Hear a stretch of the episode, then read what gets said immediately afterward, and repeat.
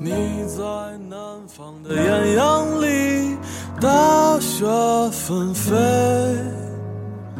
我在北方的寒夜里，四季如春。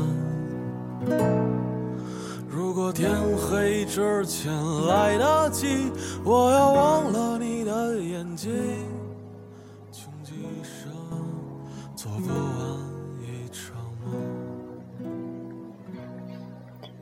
晚上好，最近因祸得福，也有了一些时间，所以加快更新一下我的电台，更新一下我的声音。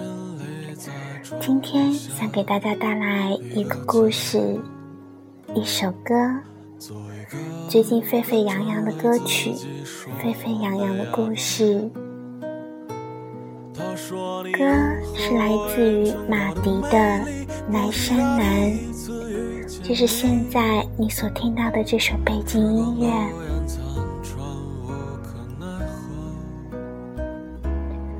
我写过一首歌叫《南山南》，常有人听完后说它太悲伤，接着问起这首歌里是不是有一个故事。我说：“你听到这首歌的时候，它已经和我无关了。你掉的眼泪，才是只有你自己知道的故事。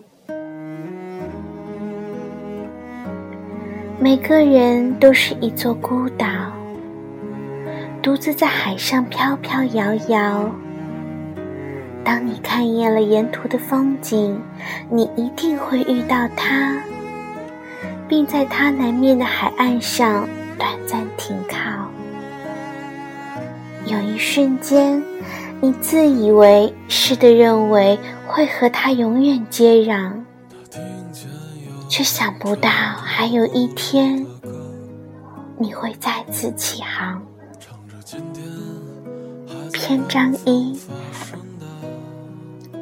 小崔说：“那时候，如果他说天空是绿色的，我都会咒骂蓝色。”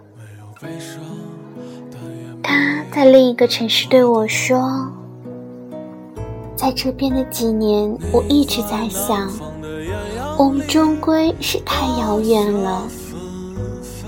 不光是距离，我每天都在害怕。”害怕每个早安、晚安和那些不必要的寒暄，直到有一天我再也不敢看，也不敢去确认你的生活里全部都是我了，因为我的未来里好像已经没有你了。我想要的是那个能陪着我并肩而行的人。不是一直在后面追着我，却让我一直遥不可及的你。我们分手吧，不要再联系了。我不知道怎么解释当时的心情，也没想过他会对我说这些。好像一直以来我的坚持。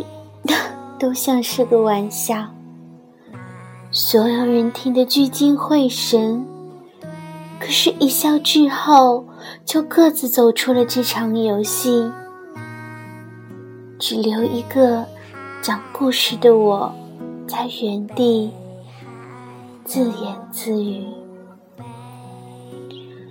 过了很多年，我们已经不再那么遥远了。他在联系我，是邀请我参加他的婚礼。我没去，一个人回了母校。那一年，见证我们第一次阴差阳错牵手的操场，已经杂草丛生。荒废了很久的教学楼，被一家公司买下来，改成了仓库。回忆也像堆放在里边的货物一样，被铺上了灰尘。我走到那棵树下，挖出了小时候我们一起埋下的许愿瓶。两张字条上写着：“他说，今生非你不嫁。”我写着：“要他一辈子幸福。”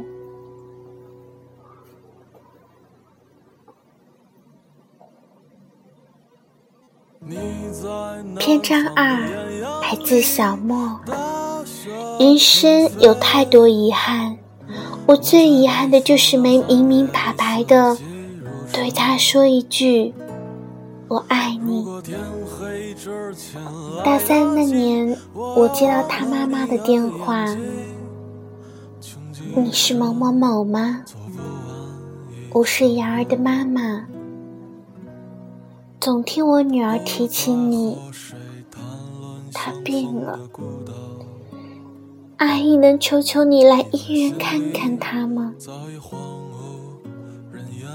我无数次幻想再见到她时的场景，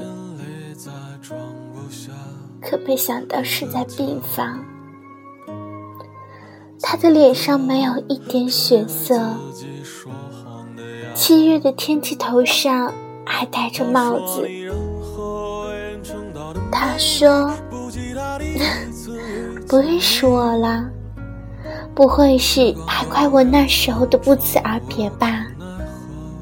别那么小气，其实毕业之前我就病了，只是不想告诉你。前几天才转院到这里，听说你也在。”挺想你的，就跟妈妈提起你，没想到她还真找到你了。说完，他拿出了一个小包，递到我的手里。那年问你，你说喜欢我的头发。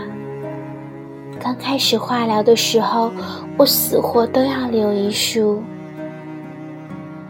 今天终于能给你了，做个纪念吧。我的脑子像炸了一样，沉默了很久。我忘了我们还说过什么，只记得最后他说：“如果有时间再来看看我吧。”如果我还有时间的话。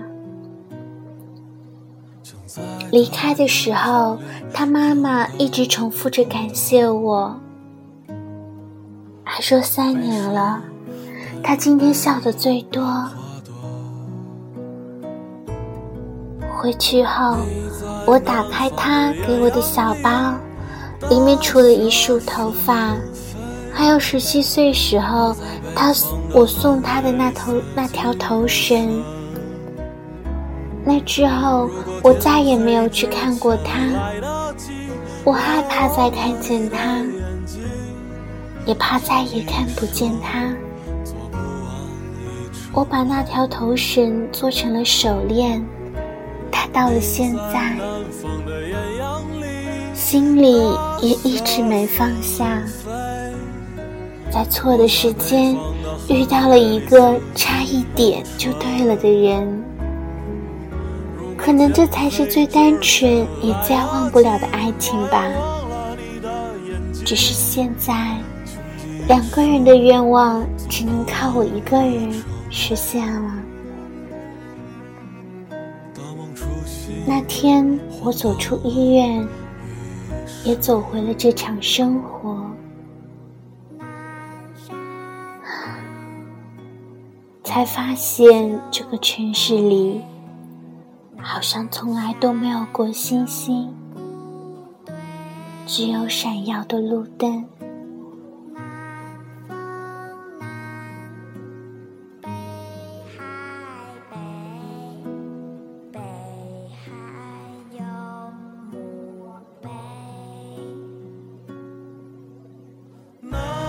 篇章三来自老郭。我们大学相识。他不觉得我帅，我也不觉得他漂亮。只是很多瞬间让我们开始相信彼此就是对方的绝无仅有。那年我们一起来到北京，在五环边上租了一间十平米的隔间，生活贫苦但很幸福。我们每天一起买菜、做饭，一起打扫房间。一起设想多年后在北京拥有一套属于我们的房子。有时候我会弹琴给他听，他总是用略带倦意的眼神看着我，满是笑意。直到午夜降临，我们相拥而睡。就像在预习着十年后我们在一起的日子，在那块屋檐下，我们度过了最快乐的一年。一年之后，我离开了。那年我爸去世，本来很好的身体，却一夜之间输给了中风，留下了我妈一个人。他们就我一个孩子，我爸已经走了，家里只剩下我一个男人。我没有能力把我妈接到北京，唯一的办法就是我回家。那年我离开了北京，还没看到希望的生活，更被现实抹去了前路，留下了他一个人。他说：“他不恨我。回家后，我找到了一份稳定而乏味的工作，在当地算是不错了。我妈的精神状况好了不少，只是还是经常叨念着我爸生前的事。说着说着，自己就哭了起来。”发第一个月工资的那天，我偷偷回了次北京。到每次接他下班的楼下坐了很久，我没去见他，留下了两千块钱让朋友带给他。刚来北京的时候，我答应他，每个月发工资，除了寄去家里的。剩下的都归他管。现在自己拿着钱，反倒不知道该怎么花了。想来想去，还是留给他吧。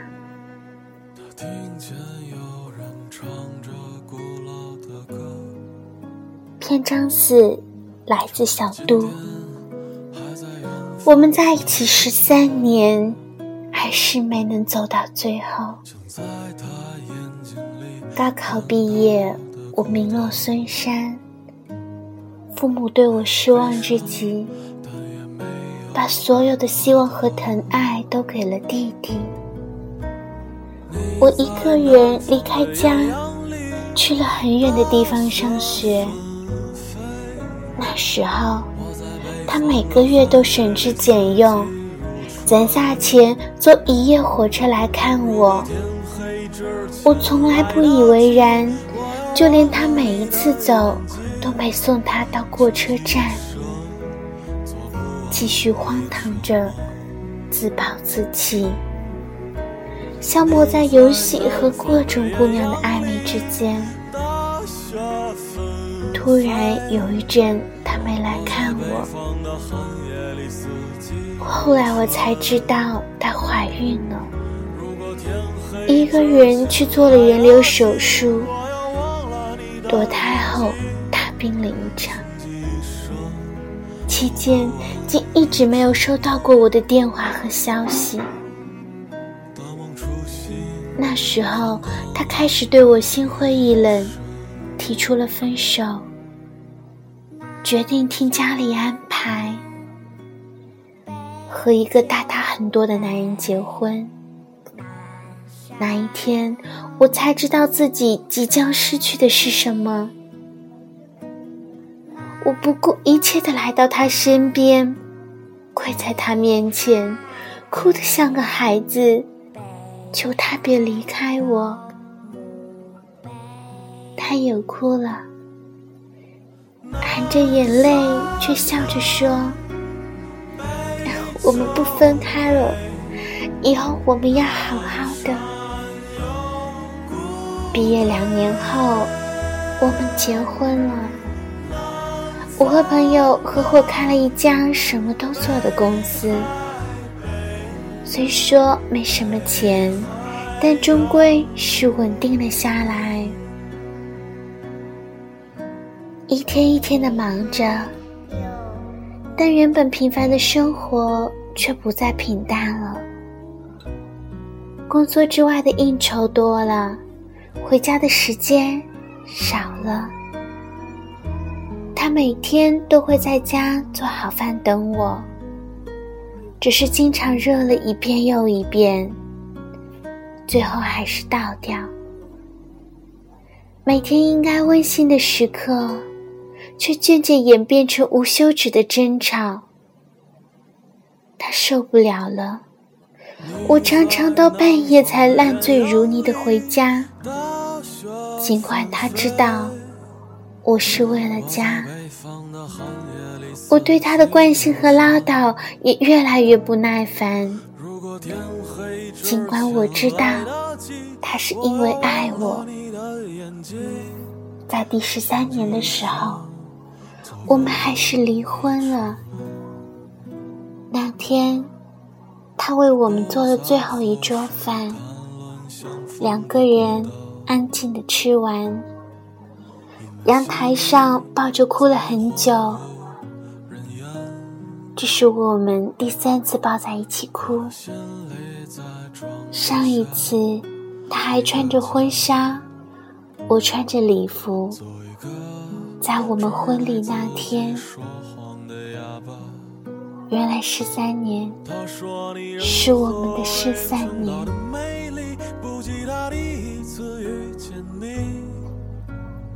最后一个故事，篇章五，来自书音。他总是快我一步。我长大那天，他走了。六十多年前，我是一家大户的千金小姐，他是我家的长工。很小的时候，因为年龄相仿，只要干完活。家里就允许他陪我玩儿，他处处让着我，但我能感觉到，并不是因为地位。直到我十三岁，他开始突然疏远我，碰到面也开始对我毕恭毕敬。后来才知道，是家里觉得有伤风化。刻意这样安排，为此我和家里大吵了一架。那个年代，从没人敢忤逆过家族的意思。我被关了整整一个月。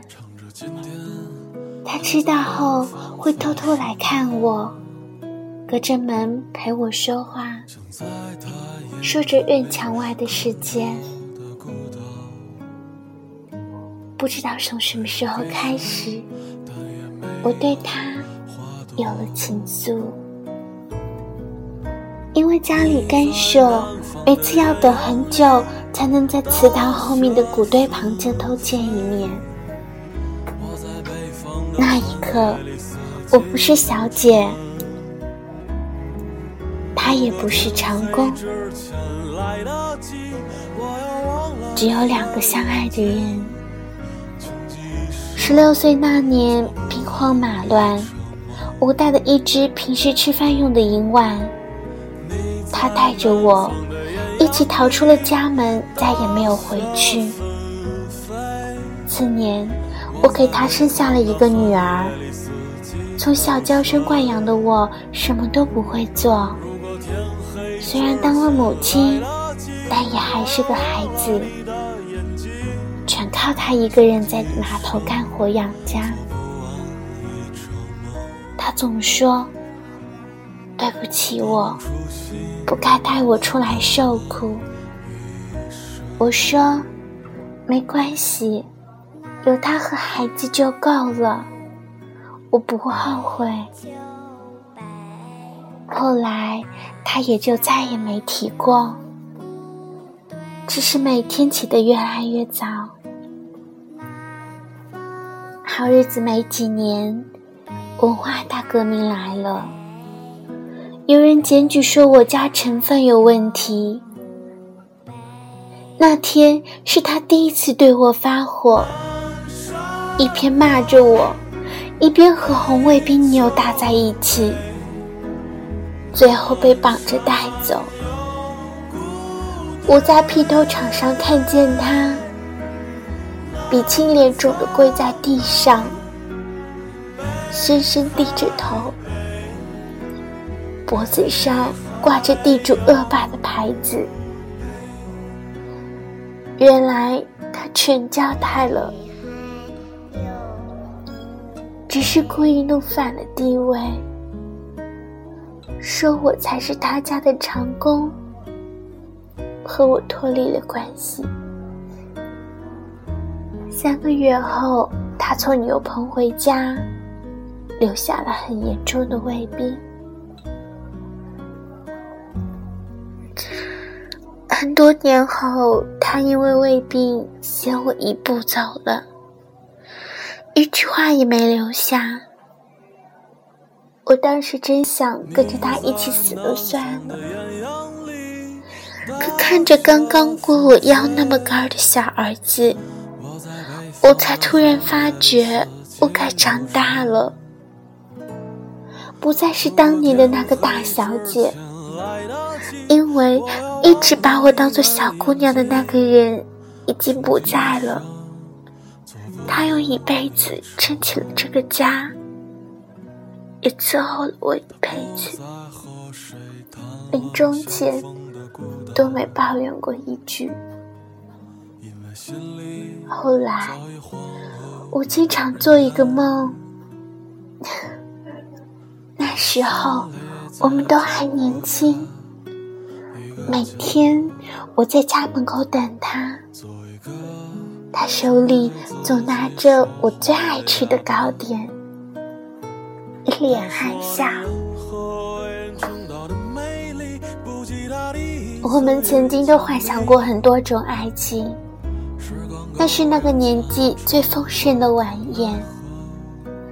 每个人都会自己绘出布景里以梦的方式欢笑着，推杯换盏着，几许奢望着谁都不曾离去，谁也不会离开。可笑的是，没有人教会过我们如何面对分别。宴会散场，梦醒的时候，我们已是酩酊大醉，甚至挤不出一个微笑，还来不及告别，就这么长大了。我们开始图谋起悲伤。每天在长夜里奔跑，只为在天亮前精疲力竭，逃避天明时充满光亮的生活，做上一场第一次遇见他的梦。后来的几年，我们会假装很好，假装不高兴，假装谁都没有走。山南还不得留下脚印，在某个景色下驻足留脚，长长的叹一口气，也不言不语，回忆起所有的画面，再一一说出再见。我们终于学会了道别，却不再说情话。只说谎。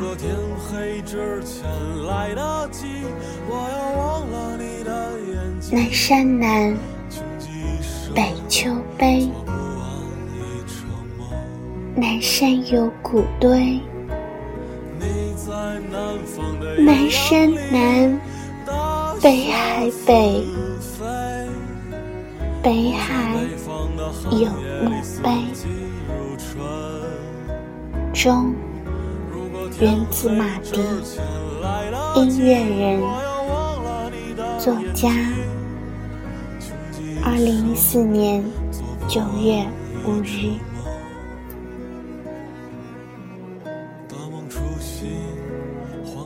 每个人都有一段解不开的故事，藏在每个人的心里。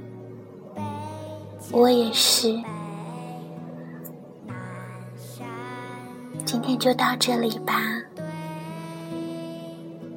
我希望今晚你可以梦见他，梦见故事里的主角。